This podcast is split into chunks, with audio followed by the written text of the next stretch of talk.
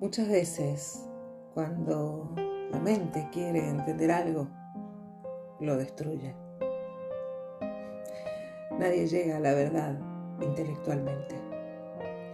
La verdad se descubre haciéndose añicos, revelando de qué átomos estamos hechos, reordenando las partes, llorando los pedazos perdidos y creando del barro los nuevos. Uno ama amando, no fantaseando sobre el amor.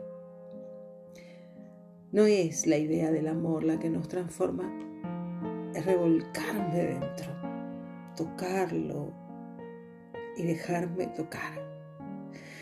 El vértigo y el pavor de soltar cualquier forma, necesidad, seguridad, creencia.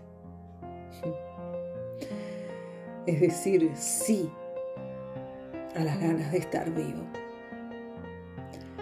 Solo puedo sentir la vida traspasando a través de mí cuando amo y cuando me dejo amar.